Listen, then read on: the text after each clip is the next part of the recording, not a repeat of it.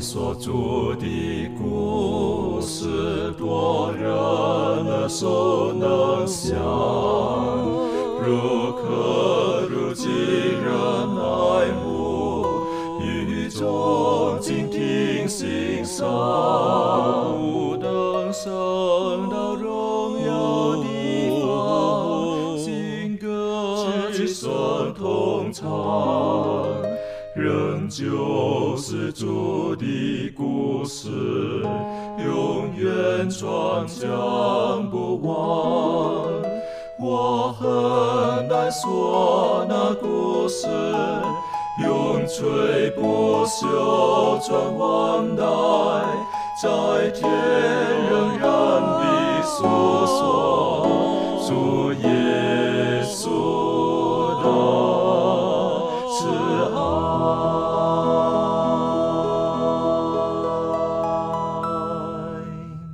安，欢迎来到安学一学，跟我们一起领受来自天上的福气。呃，今天呢，我们进入这一季学习的第七课，我们就呃进入到第四个王西西家。西西家王那个时候所发生的一些事情，特别是亚述在这个时候如何继续的来企图要来侵占、来攻取呃耶路撒冷。这个是西西家，他在耶路撒冷。然后今天我们可以看到上帝是如何伸手来拯救他。我们从中可以有哪一些的学习呢？在进入今天的学习之前，我们还是一起低头，我们请明兰为我们做今天开始的祷告。我们一起祷告，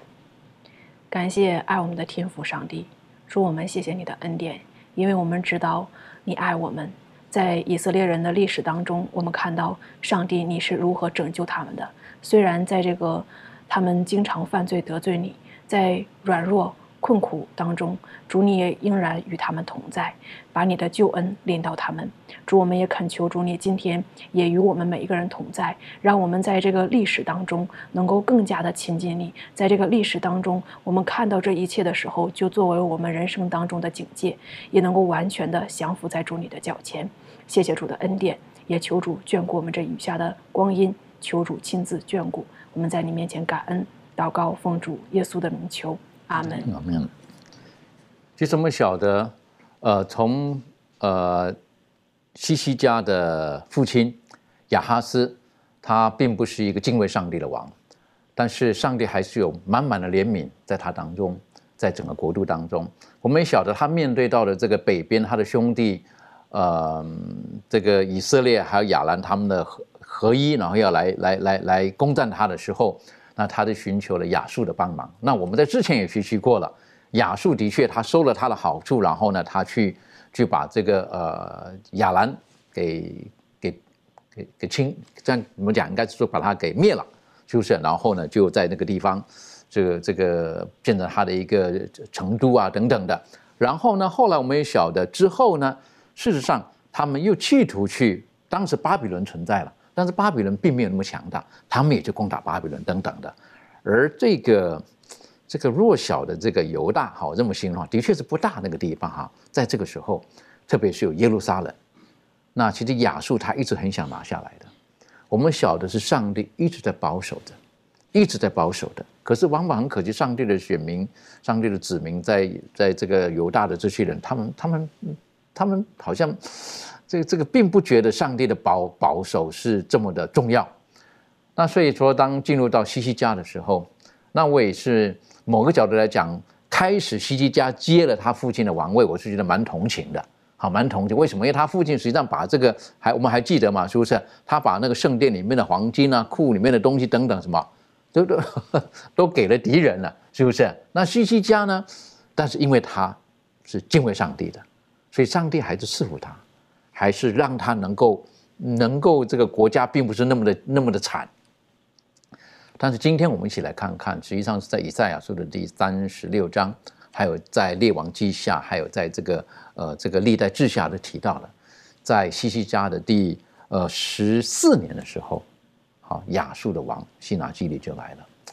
在这一段历史，实际上也是我是觉得也是很振奋人心的，很振奋人心的。开始的时候，是不是可以请呃周宇带我们一起来学习这一段？好的。也说，当这个呃亚哈斯死了以后呢，他这个呃忠心的呃忠心于上帝的呃属于他的儿子呢西西家继承了他的位。当这个西西家继位的时候呢，呃继承的并不是一个很呃很有独立自主权的一个一个国家，而是失去了这个呃自主权，而是归这个亚述。原因呢，就是因为当这个那他的父亲亚哈斯在管理这个呃南国这个犹大国的时候呢，受到了北国呃利利玛利的儿子呃嗯比比加还有这个亚兰王一起来联联盟之后呢来攻击，他就这个时候呢就寻找到了这个亚述王来帮助他。当他寻到这个亚述王来帮助他，已经将这个联盟摧毁之后呢。亚述就顺便就把他们也占领，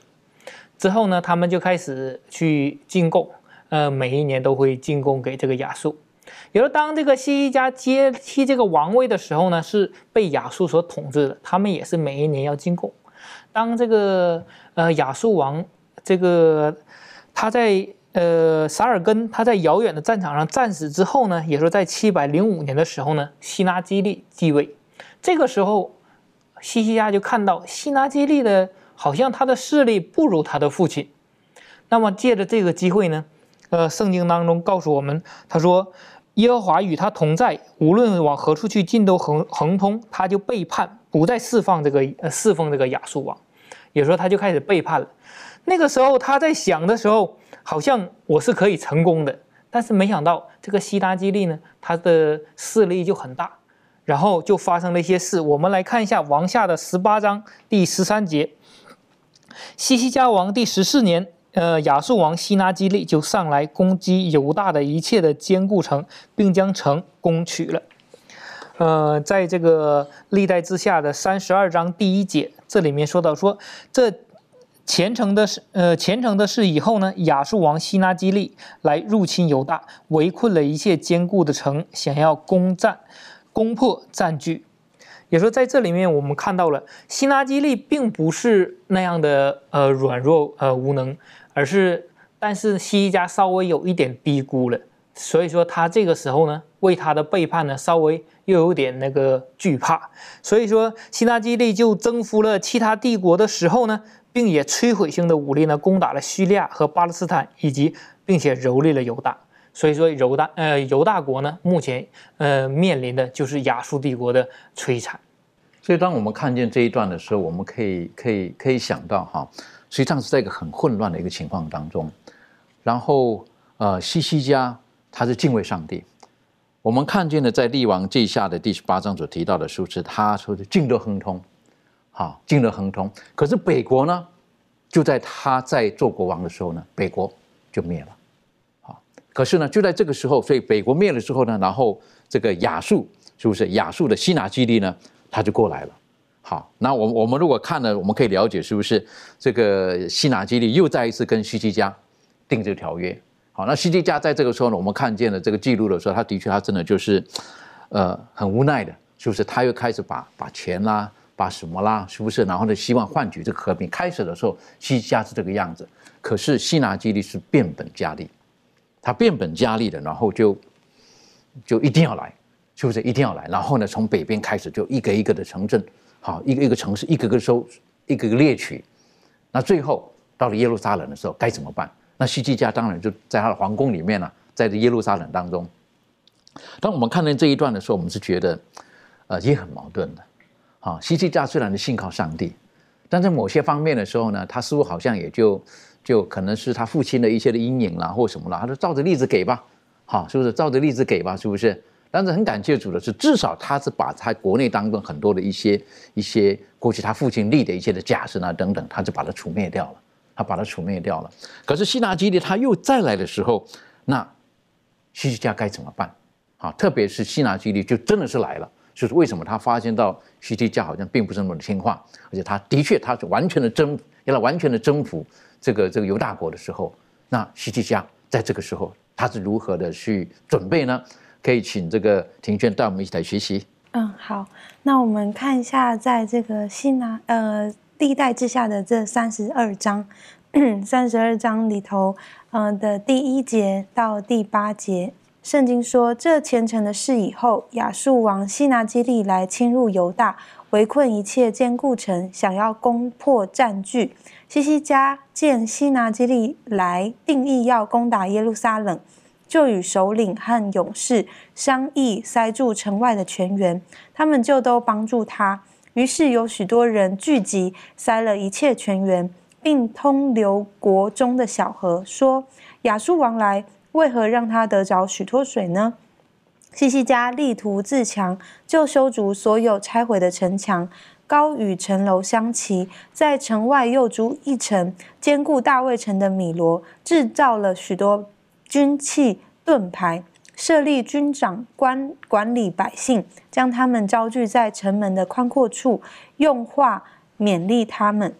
嗯，在这里面，呃，我们可以看到，就是在呃面对这个亚述王西拿基地的攻打的时候，就像刚才主持人啊前面有提到的，就是呃，因为呃在之后低估了这个。西拿基地的这种军军力，然后呢，就开始用一些自求的一些方式，然后希望能够求和平的时候，呃，这个呃，他这边第一节有说这前程式之后是什么样子的前程式呢？其实，在前头也有呃，在不断的在提醒这个呃王。西西家他有带领百姓在上帝面前啊去自卑悔改，然后切心的恳求，要再次的全心仰赖上帝的拯救。那因为他有这样子的一个行动之后，他就开始因为这样的信心而开始备战。那他怎么备战呢？就像我们刚才所读到的这些呃经文里头。他就开始加强了他的防卫，然后呃进一步的呢去装备还有组织他的军队，然后特别是呃他使这个耶路撒冷的沉水供应呃这供应是非常的充足的，然后甚至用他这个安慰的话来勉励呃这群官呃军长还有百姓。他说到什么呢？在第三十二章第七节也有提到说：你们当刚强壮胆。不要因亚述王和跟随他的大军恐惧惊慌，因为与我们同在的比与他们同在的更大。与他们同在的是肉臂，与我们同在的是耶和华我们的上帝，他必帮助我们，为我们征战。而百姓就靠犹大王西西家的话安然无惧了。所以，呃，西西家是怎么样准备跟这个呃看起来似乎非常强大的这个呃西拿基利来做这样子的征战呢？他是已经先呃自悔改，然后在上帝面前谦卑，然后再预备好一切他该预备的一些呃所有的呃这些军力军事，然后来去。呃，鼓励他所有的这些百姓跟军长，然后来去面对这一切。所以，我想在这个怀艾伦呃这个作家在《先知与君王》这里头呢，也提到了，就说，呃，正如军事领袖与组织领袖那样重要，西西家他也提供了属灵的领导，然后在这个可怕的时间来提高人民的士气。所以，我想这就是他在这个时候所做的一切准备。的确哈，他应该说是照着我们这个历代之下所记录的，他准备的是很充分。好，我是觉得他，我个人觉得他有两方面的准备，一方面呢是实体的准备，好，真的准备这一切的东西是不是修补啦等等啦，然后还想到敌人来的时候，哎，我的水哈，西提加的水水道是很有名的，是不是？他就引水到了耶路撒冷去，然后呢也不让水留给敌人所使用。但另外一方面呢？他也告诉了这个他们，就说不要害怕，为什么？上帝与我们同在，因为与我们同在的比他们的更大。我认为他他也在在给百姓有那种的叫什么，算是我们叫做心脏喊话，好，给他们的精神上的教育等等的。可是回头再讲的时候，我想请问一下满足，就是我们在在基督徒的这个实际上的生活当中，信靠上帝的还需要准备吗？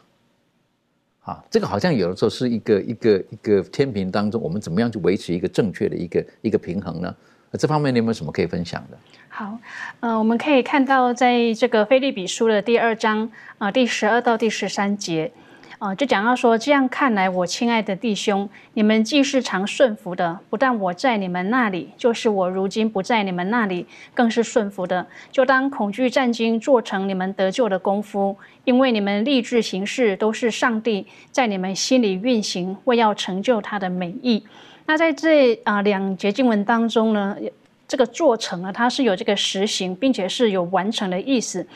但是它意思并不是说呢，救恩是靠啊我们去立功劳而得的，而是说我们借着信心呢，靠着恩典得救。那这个救恩呢，就会引导我们去行善啊。因此，这个善行呢，是我们得救的恩典外在的一个表现。那圣经教导我们，每个人都必须要和上帝的旨意和他的能力呢来合作。那得救不是靠立功，但是是必须要努力去做成的。那救恩只能够源于这个中保基督，但是必须要借着个人的配合才能够实现。我们不能够有意的啊，全然要依赖啊基督的攻击、他的工作或是他的能力。我们必须要明白，我们个人有我们的责任要去尽，就是要每天呢靠着这个上帝的恩典啊，过和这个属天原则相一致的一个生活。那我们在这边看到西西家，他信靠上帝，但是呢，他也没有忘记他自己应该要尽的这个责任啊。所以呢，上帝他唤醒我们内心这种渴望被拯救的这种愿望啊，使我们能够啊有能力把这个决定实现。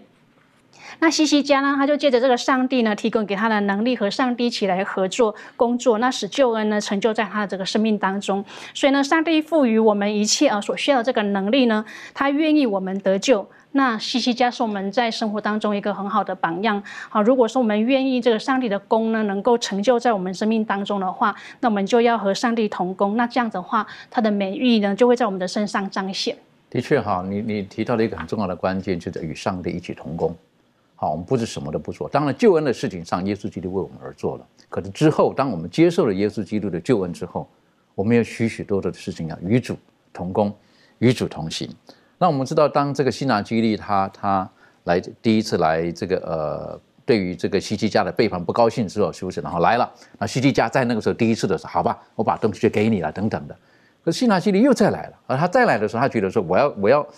我要好好的这个彻底的要要完全掌握你，是不是？在这个时候，可是西基家他不是，他带领的百姓回到上帝的面前，是不是？不是顺服在亚述或者埃及的之下，他是来到上帝的面前。那西拿基利是亚述的这个国王是不高兴的，所以因此他们真的是举兵而来了。然后大军要压境的时候，当西基家碰到这个事情，他有准备之外，我们晓得西拿基利也很聪明的，哈，然后他也是有心脏喊话了等等的。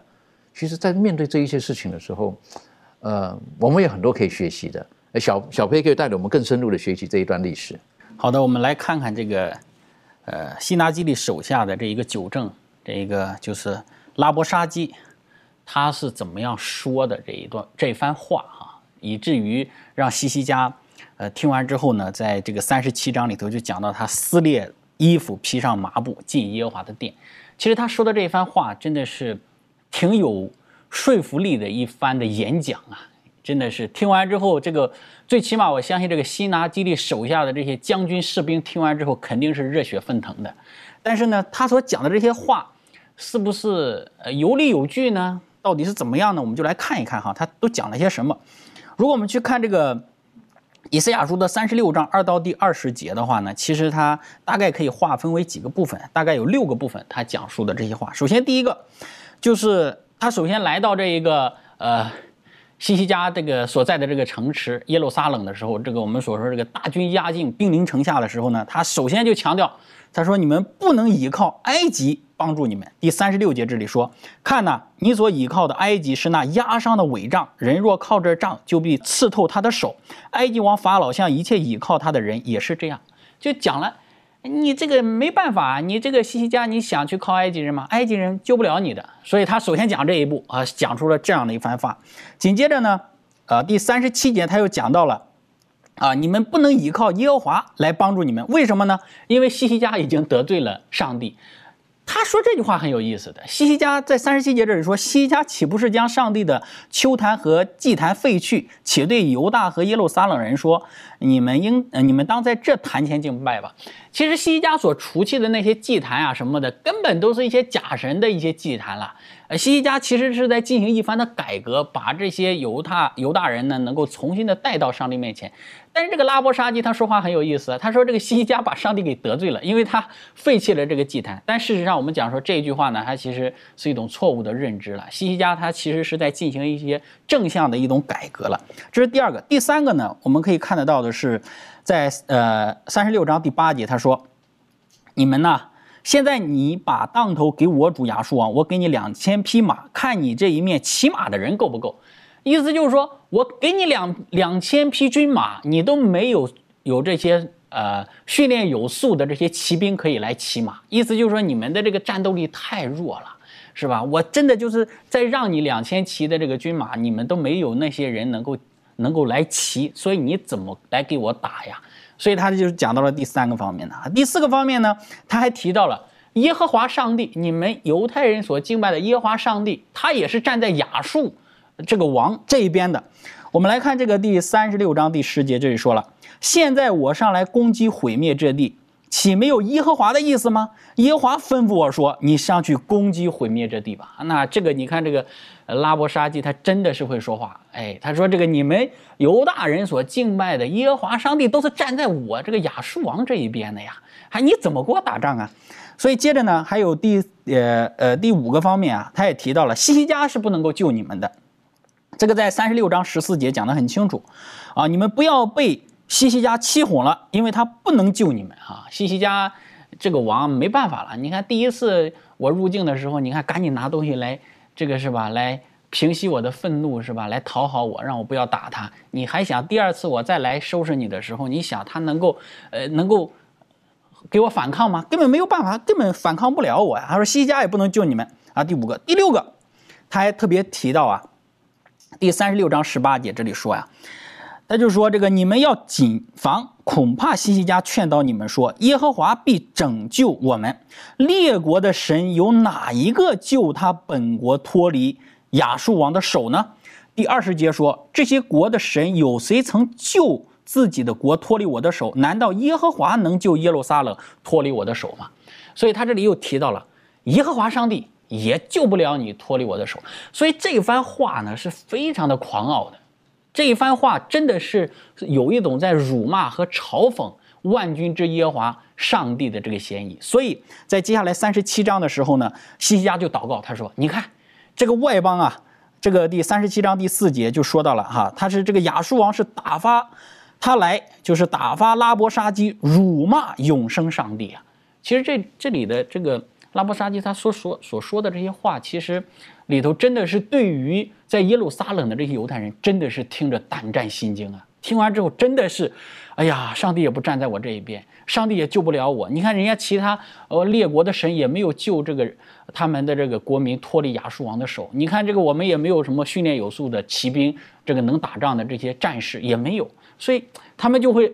很难受啊，很受这个惊恐啊。所以以至于他说：“你不要用亚兰话给我讲了，你用那个话来给我讲，我能听得，不要让百姓都听到了，听到之后百姓会很胆战。”所以，但是我们说这个拉伯沙基他说这些话是谁给他的勇气，让他有这样子的这种，呃，这种大胆、这种张狂、这种狂傲来说这句话呢？事实上，他也有一定的资本了。他的这个资本呢，在学科当中也列出来了。首先，第一个就是他刚刚从三十里开外的这个拉吉这座城市得胜归来。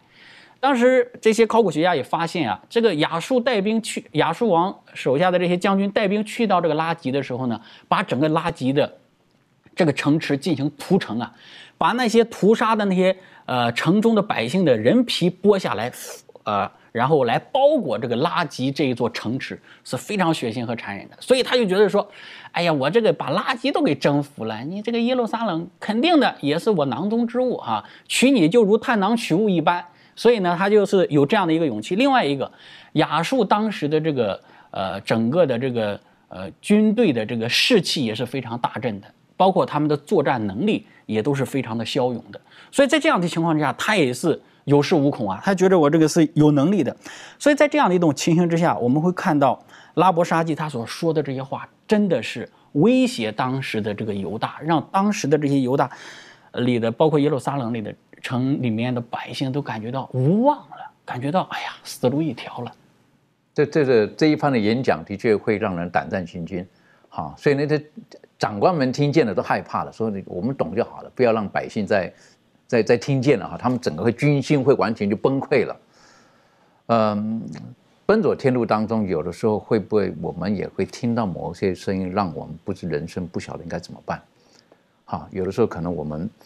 有一些人在我们耳边说一些话，或者说我们碰见的某一些事情，让我们觉得一切好像没有希望了。就像现在这个西拿基地所派的这个长这个官员来对以以色列的犹大的这边心脏喊话的时候，我想请问一下明兰，会不会有的时候我们我们人生当中好像无望了？好，那唯一的盼望在什么地方呢？好，像他这个西西家他们所面对的这种情况，你有没有什么可以分享的？嗯，我在看刚才那个小培弟兄在分享的时候，我就在看这个以赛亚书这个三十六章的第二十一节，这里面就说百姓静默不言，并不回答一句，因为王曾吩咐说不要回答他们。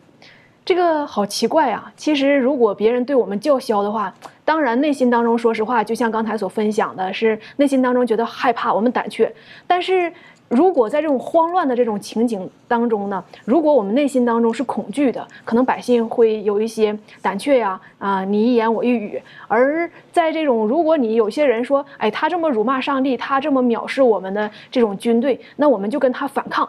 起码我们在这个行为上，我们的阵势上，我们不能够减少啊。但是这个百姓他们没有说话，也静默不言。连一句话都没有说，为什么呢？问，因为王吩咐他们不要说话啊！我在想，这个时候呢，这个西西家真的是不知道是从哪里来的智慧，可能真的是上帝把他这个智慧放在他里面。那有很多的时候，我们面对这个环境、面对苦难的时候，我们第一个选择就是我来去想。要么这件事情临到我了，嗯，我会发怨言；要么这件事情临到我了，我有一个积极的态度、正确的态度。所以不管怎么样，我们内心当中都是有一个态度。而这个时候呢，我们唯一应该先做下来的就是静默，在上帝面前安静等候上帝，然后呢，把我们的心在上帝面前敞开，去依靠他。我们再看这个诗篇四十六篇第一节的时候呢，这里面怎么告诉我们说呢？说，上帝是我们的避难所，是我们的力量，是我们在患难中随时的帮助。唯有上帝，他是我们在患难当中随时的帮助。已经看到没有希望了，但是还有希望吗？这个西西家王在三十七章的时候，他就撕裂衣服，带上麻布。就是到了一个非常悲惨的状态当中，但是呢，他还不忘去寻求上帝。而我们今天，我们所做的就是，当环境来临的时候，我们真的无办法、无法去摆脱，或者说我们无法去应对的时候，我们要知道有一位背后的靠山，那个靠山是谁？就是耶和华上帝。哪怕别人去嘲笑，哪怕别人去辱骂的时候，我们仍然去依靠耶和华上帝。就像这个大卫，他在小的时候呢，啊。这个歌利亚他们去宣战的时候，他们依靠的这个是人的力量，这个个头啊高大，还有他的盔甲。等等的，但是大卫来到这个歌利亚面前的时候呢，他没有穿这个盔甲，然后他说：“我不是依靠人的势力，我也不是依靠人的那种力量和外在的这种军事，而是依靠万军之耶和华上帝。”所以在今天呢，给我们一个很好的教训，就是我们面对这些问题的时候，我们知道我们的避难所、我们的力量、我们的来源是在哪里，就是在于上帝，所以我们就要去依靠他，寻求他。的确，呃，很不容易哈，他们的反应，我特别，你刚刚特别提醒了哈。就是他们就是不回答他，我是觉得最大的力量就是静默的力量，好，静默的力量那是很大的一个力量。好，有的时候我们要发泄、要还嘴等等，那个是很容易的，对不对？然后辱骂出来等等的，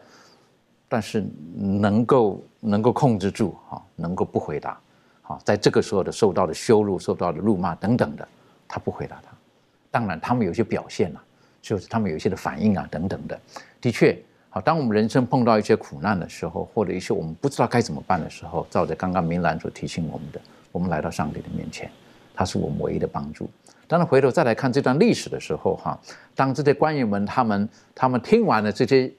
这个这个基拿基地派的人说的这一些心脏喊话之后，他们的反应是如何？除了刚刚提到的静默不说话之外，他们有什么反应？可不可以请周宇带我们一起学习？好的。我们来看一下，呃，《圣经·列王记下》十八章，呃，第三十七节到第十九章的第四节。当下，呃，希勒家的儿子，呃，家在以利亚敬和书记呃舍伯纳，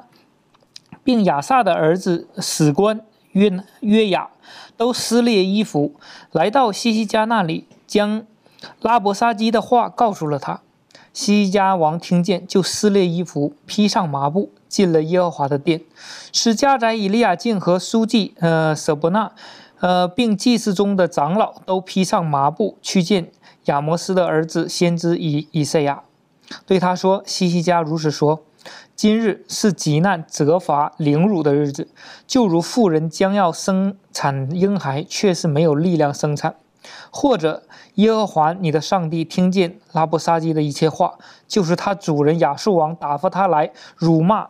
呃，永生上帝的话。耶和华你的上帝听见这话，就发斥责，故此求你为余剩的民扬声祷告。也说，当这个拉布沙基。他去呃辱骂这个站这个城前辱骂这个呃所有的呃犹犹太人的时候，就发现这些人都听了都很愤恨，尤其这几个呃官员，他们听了之后呢，他就撕裂衣服，并且把这个话转告给了呃西西家。西西家听到了呢，的结呃反应呢也是撕裂衣服。也说他们听到这样的话的时候，是真的呃非常的难过。也非常难受，也是兵临城下了，并且被人这样屈辱的去骂，然后以致他们真的是没有办法了。我们可以看到前面第十八章那里说，他们屈辱到什么程度呢？把上帝的殿以及那些包住的金子都已经刮下来了，他真的是没有什么东西再给人家的了。也说靠着他们的方法已经是尽头了，都不知道要怎么办了。那么结果呢？以呃这个西西家王来到了上帝的殿。并且派的这个几个官员呢，去连这个祭司还有长老们来到这个以赛亚面前，祈求以赛亚来帮忙。在这里面，他说到了，他说犹太国怎么样，就像那个夫人将要生小孩，但是没有力量，这个小孩再生不出来就憋死了，有可能就是说母子双亡的那种那种惨状。然后他来到以赛亚面前，祈求以赛亚为他们带到。在这里面，我们可以呃联想之前的。他父亲的故事，亚哈斯他也遇到了类似的困难的时候，当上帝派着以赛亚去给亚哈斯去传达一些信息的时候，他的父亲没有听，没有听到那呃不愿意听先知的话，也不愿意听上帝对他们的话，反而西西家并不是这样来祈求这个先知，祈求曾经。给他父亲有一个很好勉励的这个先知，祈求这个先知说为他们来祈祷。所以说，呃换呃换句话说，这个拉布沙基他的这番辱骂，反而将这个西西家呢带到了上帝的面前，因为他们看到了靠着自己是真的没有办法，也是人的尽头只能来到上帝的面前，靠着上帝来成全他，帮助度过这样这样的一个危机。的确啊，当我们看到这一段的时候，呃，西家的方式是很好的，啊，还记得这个亚哈斯他看到困难的时候呢，他就跑去找亚述了，好，他在找可以帮助他的人。可是在这个的西西家，他就就告诉他的臣仆去找以赛亚，是不是？告诉他该怎么说，然后呢，为我们祷告。好那我是觉得这是一个一个很美的一段，是不是？西西家他愿意回到上帝的面前。我想请请庭轩继续带我们看下去啊。后来上帝是怎么样子来回应跟帮助西西家？好，那我们就一起翻开呃以赛亚书三十七章的五到七节，来看上帝是怎么样回应西西家的祷告。那这里就提到说，西西家王的臣仆就去见以赛亚，以赛亚就对他们说：“要这样对你们的主人说，耶和华如此说：你听见亚述王的仆人亵渎我的话，不要惧怕，我必惊动他的心。”他要听见风声就归回本地，我必使他在那里倒在刀下。虽然这个讯息非常的短，但是却给这个西西家有呃非常的大的盼望。那我们可以知道，上帝他是站在他的子民这一边。而我们继续看到下头，呃，在第九节的时候呢。呃，这个神的预言就如此立即的呃应验，因为亚述王呃在第九节，亚述王听见人论古时王特哈加说他出来要与你征战，我们听见了这样子的一个呃，就是呃这样子的一个风声，然后这样子的风声导致亚述王开始心有一点呃摇动了，但是他却仍然呃不放弃，也不会罢休。他就又这样子的回应，呃，这个西西家，所以从第十节到第十二节里头呢，他仍然用一个很呃嘲讽的意味，然后竟然把这个他们呃所一直以为呃这个以色列的这种上帝这样子的一个值得被以色列尊崇的上帝，竟然避你。呃，与这些亚述王的这些诸国，呃的神是同样的，所以就看见啊，这个亚述王他真的是非常的，嗯，这种呃嘲讽的意味，或者是这种鄙视的意味是非常的重，而这个西西家他却因为得到这个以赛亚的这种呃肯定的从神而来的。应许，呃，就更加的有信心，甚至到之后，我们看到他就因此而上耶和华的殿去向神大声的呼求。所以，我们呃从这里头呢，看见神给西西家的回应是让他再次的确据他定必定会打成这个胜仗，这样子。的确哈，所以在这个时候，我们晓得，呃，应该是说双方都在拉锯。好，西西家他寻求上帝，可是西拿基利呢？他就派派的官员一再的讲说，没有用的，是没有用的，是不是？然后再来一次呢，又告诉他了，是不是？因为他们听着好像西西家是要反抗的，好，他他要反抗，怎么反抗？他们不晓得。他听说好像古时人来了，或谁要来跟你们打仗了。再一次的，还是告诉他，你们跟西西家讲，你依靠你的神是没有用的，好，不管是什么神，绝对不可能战胜亚述的。所以把这话呢，就再一次带去给西西家。那西西加他纵使有很多的准备，可是他知道这一次亚述是是真的，好，他是很真的。那一听到西拿基利是把那个拉吉那个地方已经完全给给给灭了，给占据了，接下来呢，就是真的叫做兵临城下，好，是不是已经到他的面前了？那该怎么办呢？所以在这个时候，当西西加看见这个这个西拿基利派来的人又再一次传传递这种威胁的信息的时候，西西加他。他是怎么做的？我们晓得他去祷告。所以这一段可不可以请满足带我们一起来学习？好，我们来看以赛亚书的三十七章第十五到第二十节这一段经文。啊，这边讲到说，西西家向耶和华祷告说：“坐在二基路伯上，耶和华以色列的上帝啊，你是天下万国的上帝，你曾创造天地。耶和华啊，求你侧耳而听。”耶和华，求你睁眼而看，要听西拿基利打发使者来辱骂永生上帝的话。耶和华，亚述诸王果然使列国和列国之地变为荒凉，将列国的神像都扔在火里，因为他本不是神，乃是人手所造的，是木头石头的，所以灭绝他。耶和华我们的上帝啊，现在求你救我们脱离亚述王的手，使天下万国都知道唯独你耶和华是上帝。那我们知道，在呃刚刚前面也有特别讲到说，当这个呃亚述他们的。放就是心理战的时候呢，我们看到这个啊西西家呢，他就啊到这个圣殿去，然后请这个啊先知以赛亚啊为这事情来祷告。但是我们看到呢，在第二次在他这个第一次祷告当中呢，我们看到上帝他并没有哈很大力的帮助他，亚述仍然是来攻打他的。那第二次呢，这个西西家他就亲自到这个上帝的面前啊恳切的呼求。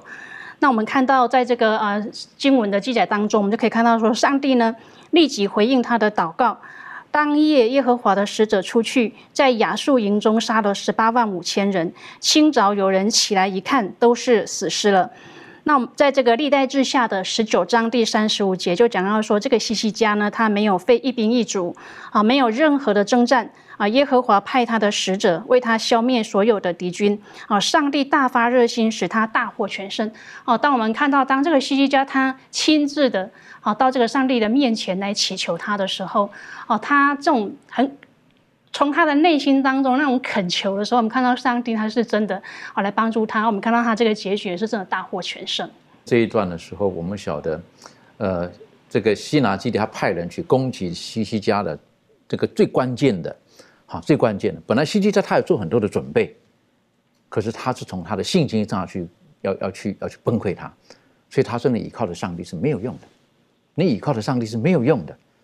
啊，就从这个地方，因为基基拉觉得那是唯一最后的依靠了，可是从这个地方去攻击他，所以从这个地方我们可以晓得，当看到这个西基加他的这个祷告的时候，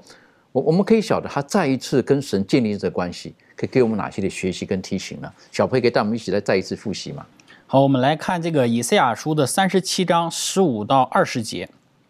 这个就是西西加他的一个祷告，在这一段祷告之中呢，其实。给我们很大的一个看见呢，就是他特别提到了几点哈。首先，他提到第一点就是三十七章的十六节，坐在二基路伯上，万军之耶和华以色列的上帝啊，唯有你哈，你唯有你是天下万国的上帝，你曾创造天地。这个拉伯沙基曾经说呀，他说这个列国的神有哪一个神曾救离他们的这个？民族免遭这个呃亚述王的屠杀，或者是亚述王的手呢？没有。所以呢，他根据他的判断和经验来看，他认为这个以呃耶路撒冷或者是犹太人他们的这个耶和华上帝也肯定救不了。但是呢，西西家他表现出了他的一个信心。他对于上帝的一个祷告当中，他就特别提到了，其实外邦那些神根本就不是神，唯有你，只有耶和华你，你才是创造天地的那位主，你才是天下万国的神，只有你才是独一的主。所以他在这个地方呢，就特别提到了这一点。他在这个祷告当中，其实我们与其说他是对于上帝的一个祈求，或者我们也可以从另外一个角度来讲，是西西家他信心的一个表现，他是对上帝有极大的一个信心在里头。那么第二个呢，也是刚刚我们所提到的，他除了提到了，呃，上帝他是天下万国的上帝，他是唯一的神、唯一的主之外，他也提到了上帝他是创造天地的神，创造天地的主。这一位独一的神，天下万国的神，他是独一的主，而且他是有能力的，他是创造天地的主啊！你这些这个呃希拿基利，你的这个呃这个千军万马，即便再有能力，能创造天地吗？你可以，呃，这个摧枯拉朽，可以征战很多的国家，但是你能够建造天，能够创造地吗？你没有办法。所以呢，西西家他在这个祷告当中呢，他就是表现出了他的信心。他说，纵然西拿基利的这个手下的这些呃千军万马有这些能力，但是上帝他是更有能力的，他是创造天地的。而且呢，我们再往下看的话呢，我们也看到了三十七章第二十节，这里再一次的他说，耶和华我们的上帝啊。现在求你救我们脱离亚述王的手，使天下万国都知道唯有你是耶和华。他在这里呢，把上帝的这个荣耀，哈，把上帝的见证，然后他祈求上帝，你施展一个作为，让天下万国的人都认识到，你是与其他的列国的神不同的。你施行你的拯救，让我们能够在这个呃希拿基利的手中得解脱，以至于使人真的认识到。我们这个犹太人的上帝啊，我们这个耶路撒冷所敬奉的这一位耶和华，他真的是不一样的。所以在这个地方呢，我们就看到了，呃，西西家他的这个祷告，他的这个焦点就注重在上帝他的独一的权柄或者是独一的这个能力上。所以我就想说，对于我个人啊，那学科作者也特别提醒我们。当我们去看到他注重在这个焦点上的时候，对于我们个人在发生危机的时候，会给我们带来什么样的鼓励和力量？我就想到一节经文，就是这个《使徒行传》四章十二节里所说的：“除他以外，别无拯救啊！天下人间没有赐下别的名，我们可以靠着得救的。”我们个人在遭遇任何的危机的时候，我们必须要有很。清楚的这样的一个认知，有的时候有一些问题，我们可以靠着钱、靠着关系、靠着我们自己的智慧去解决掉它。但是，真的我们的人生到了一些的危机，是我们靠这些都没有办法解决的时候，我们一定要记住，有一位创造天地独一的主，除他以外没有拯救。的确，所以当我们看见了这个呃西西家的祷告的时候，他是完完全全的回到上帝面前，降服在上帝面前，而且是承认。上帝是唯一的救恩的来源。最后，后来故事的发展如何？我们请明兰带我们继续的学习。嗯，那当这个人去降服在上帝面前，我们说这个西西家转向上帝的时候啊，依靠上帝的时候呢，上帝是怎样回应的？当他去祷告的时候呢，我们刚才有讲到了，他祷告称谢耶和华，然后他投靠耶和华。在以赛亚书三十七章的二十一节，在里面就提到了，他说。亚摩斯的儿子以赛亚就打发人去见西西家，说：“耶和华以色列的上上帝如此说：你既然求我攻击亚述，亚述的亚述王西拿基利，所以耶和华论到他这样说。然后呢，后面就讲到了说这个西拿基利他去嘲笑啊，去嗤笑这个耶和华上帝，他怎么样去辱骂上帝呢？去不信靠上帝，或者是说轻蔑上帝的这种行为，是上帝所。呃，愤恨的。那在三十节的时候呢，他就给以赛亚一个凭证。在这里面怎么说呢？我们看一下经文，三十节的这里面就说：以色以色列人呐，我赐给你们一个证据，你们今年要吃自生的，明年也要吃自长的。至于后年，你们要耕种、收割、植，呃，栽植葡萄园。吃其中的果子，由大家所逃脱余剩的，仍要往下扎根，向上结果。后面就告诉他们说，上帝为他们成就这一切事情。在三十三节到三十八节呢，他就讲到了，他说：“所以耶和华论到亚述王如此说，他必不得到，必不得来到这城，也不在这城里射箭，不得拿盾牌到城前，也不筑垒。”攻城，他从哪条路来，必从哪条路回去，必不得来到这城。这是耶和华说的。因我为自己的缘故，又为我仆人大卫的缘故，必保护拯救这城。那在这里面，就是上帝给这个以赛亚，呃，给这个西西家的一个凭证，告诉他说：你们要确信，当我去。为你们成就这事的时候呢，你们必吃自己所生的。然后这个西拿基利，他不可能来到这个城，连射箭呢、拿盾呢都是不可能的。甚至在这个城当中去筑垒攻城，这是。不用想象的，而且他从这条路回来的时候，他还要从这条路再回去，所以就看到他是不可能攻进来的，这是上帝给他的一个凭证。在后面呢，他就讲到他是怎样去拯救这个城的。三十六节就告诉我们说，耶和华的使者出去，在亚述营中杀了十八万五千人。清早有人起来一看，都是死尸了。嗯，三十七节就告诉这个辛拿基利呢，他最后的一个结果，当他逃回他自己亚述的时候呢。结果被儿子所击杀。那我们再看这里面就讲到说，谁？把他们拯救了呢？谁把这个亚述给攻败了呢？他之前不是像他所说的这个亚述王，这个西拿基利对着上帝所去呐喊、去叫喊的时候、叫嚣的时候呢？说有人去拯救你们吗？有上帝有河神去可以拯救你脱离我们的手呢？但是这个时候呢，让我们清清楚楚看到，不是这个以色列人他们动了一兵一卒，不是他们做用了什么样的方法和计谋使他们得胜，而是上帝亲自派使者杀了他们十八万五千人。那在这里面就特别提醒我们说，人的势力、人的能力，在上帝面前是无足轻重的。在上帝面前，上帝不成就这一切，人想要成就一切事情是不可能的。那在《先祖与君王》这本书当中就告诉我们说，希伯来人的上帝已经胜过了狂傲的亚述人，耶和华的荣耀得以彰显在列国面前，耶路撒冷的居民充满了圣洁的喜乐。这个是。他们最终所看到那一份美好的景象，那么今天给我们每一个人也带来了一个信心：耶稣基督他会战胜这一切世界上所有的君王，战胜这一切罪恶的。那他要保存他的后裔，就是耶稣基督大卫的根。的确哈，当我们看到这一段的时候，我脑海里面有一个问题，我想要请教这个周瑜哈：一夜之间死的十八万五千人，这个会不会第一个会不会很残忍？第二个会不会错杀了一些人哈？这方面你有没有什么看法？也说，当我们只是看这个字面上的意思，或者说只是看到这一段的事情的时候，或许我们认为好像呃是有些不公，有一些这个很残忍。但是在这个呃先知与先知当中，上上帝对这个亚述王的评价是非常高的。他说这个亚亚述王曾经如黎巴嫩的香柏树，枝条荣美，呃也说甚至他都已经超过上帝园中所有的树。也但是呢，亚述的君王不但没有利用他所领受的特殊的恩来造福人群，反而成了许多国家的灾害。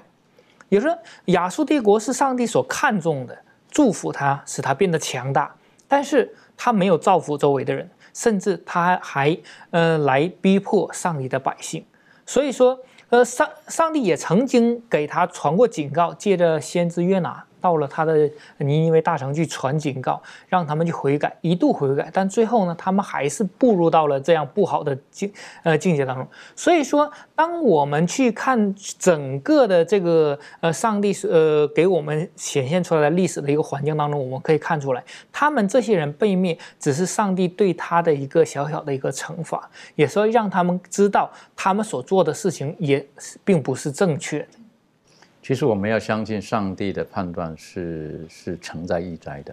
好，有一些事情我们今天不明白，但不代表说我们的怀疑就是正确的。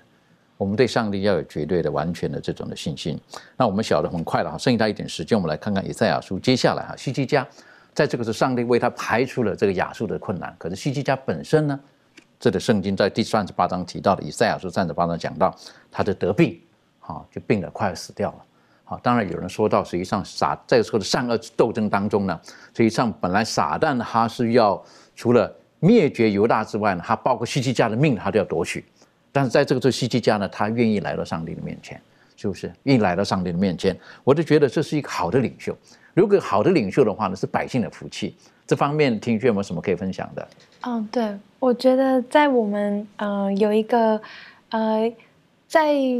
上帝的国度当中呢，呃，上帝他都会安排一些呃重要的呃角色，然后在里头能够来带领一群人，能够去完成他的圣功。那呃，在这个透过呃西西加他这样子的一个呃角色，嗯，我们可以看到，其实他。嗯，在面对任何的事情的时候，他都是愿意回转向上帝的。就是无论是他在面对这个外面外邦君王的这种攻打，或者是他自己肉体上面的软弱、心灵上面的需要，他都是愿意来从上帝这里能够得到帮助。所以，嗯。我想从上帝而来得到的帮助跟智慧，远远会超过我们人的能力跟智慧，可以去去呃有一个很好的选择。所以，一个好的领袖的确是可以可以帮助，然后也可以带领整个团队的。嗯，的确好。所以在上帝对西迪家是，我觉得好像朋友一样哈，可以对话的，是不是？然后后来呢，他就给他一个兆头，啊，延长他的寿命。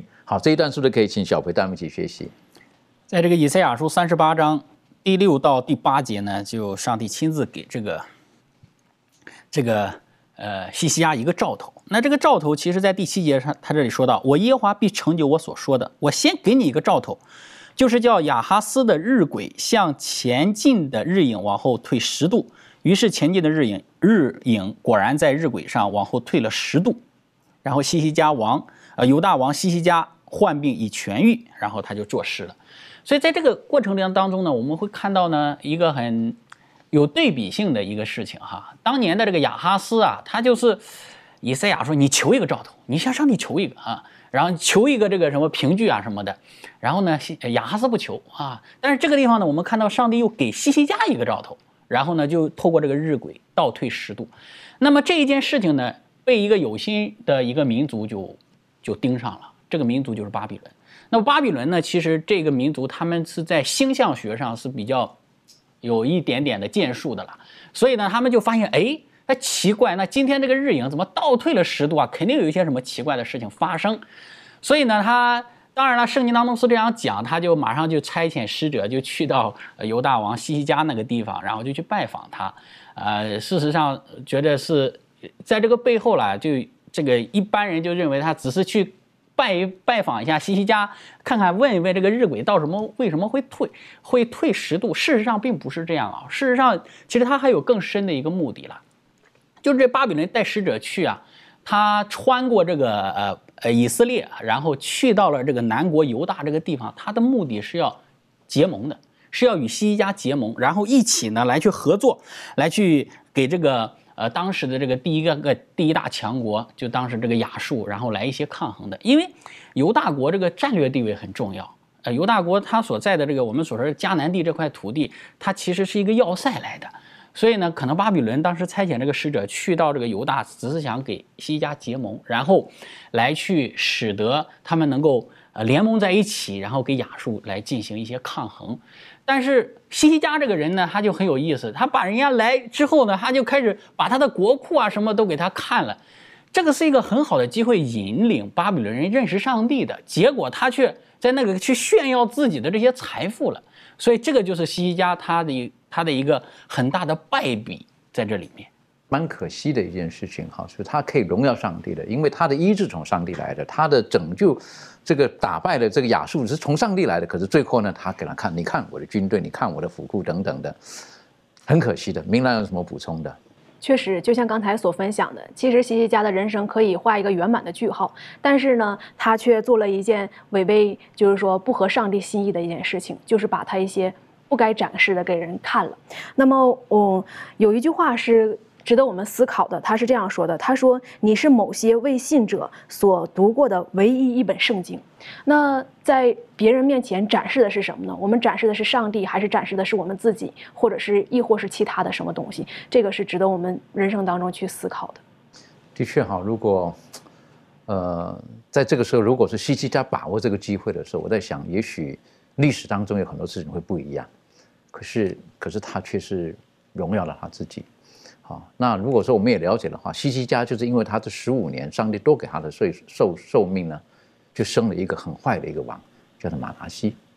好，但是很奇怪了，西西家很本来很好，可是晚年好像有点怪怪的。如果我们在了解马拿西的时候，最后的马拿西呢，他的祷告上帝又听了。哎呀，我是觉得神是很奇妙的一个神。就是满足，可以为我们今天做一个小小的总结。好，我想上帝呢，在我们刚刚分享当中呢，我们看到上帝他垂听了这个中心的国王西西加他的恳求。好，然后拯救了他的百姓，然后呢，也显明了他是谁。那我们从这边看到说，他呃不只是这个以色列的这个上帝，他更是这个地上万国的一个上帝。那他更是呢，在这个呃掌握这个地上一切命运的这个呃以色列全能的一个君王。那我们也看到我们的上帝其实真的非常有爱心的，他不止让他拣选的人民好能够有这样的机会，他也让其他的人能够在呃更是在那些罪恶当中呢，愿意回转向他的，也能够成为他的子民。的确，上帝在拯救以色列人的事情上面，以他的子民的事情上面，实际上也是在向外邦，